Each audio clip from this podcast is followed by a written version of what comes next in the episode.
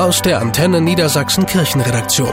Kirche Live in Niedersachsen und Bremen. Mit Steffi Behnke. Vor zwei Wochen gab es Halbjahreszeugnisse in Niedersachsen. Jetzt stellt sich für viele Viertklässler und ihre Eltern die Frage, auf welche weiterführende Schule soll es im Sommer gehen? Noch vor 20 Jahren wechselte jedes dritte Kind auf ein Gymnasium. Heute sind es über 40 Prozent. Für Caritas Familientherapeutin Ursula Landfermann aus Fechter ist das kein Wunder. Sie ist überzeugt, viele Eltern wollen, dass ihre Kinder den bestmöglichen Abschluss machen. Dazu kommt sicherlich, dass wir in einer Gesellschaft leben, wo diese intellektuellen Fähigkeiten einfach höher eingeschätzt werden als Fähigkeiten, die im handwerklichen Bereich liegen. Klar denken die auch Richtung finanzielle Möglichkeiten, wobei das wirklich was ist, was man auch überprüfen muss. Denn mittlerweile verdient jemand, der studiert hat, nicht mehr automatisch mehr als ein gut ausgebildeter Facharbeiter. Das niedersächsische Kultusministerium appelliert zudem an die Eltern, ihre Wahl so zu treffen, dass das das Kind gute Chancen auf Erfolgserlebnisse hat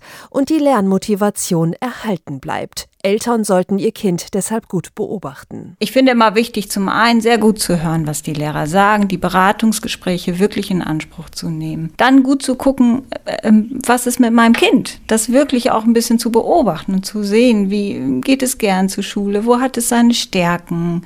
Naja, tut es sich schwer. Dann sollten Eltern sich zum Wohle ihres Kindes entscheiden und ihm vermitteln, die Schulform sagt nichts aus über den Wert der Schule und schon gar nicht der Person. Also man kann auch mit dem Realschulabschluss gut weitermachen. Und zweitens ähm, geht es ja nicht darum, dass die Realschule irgendwie weniger gut ist, sondern dass sie einen anderen Schwerpunkt hat.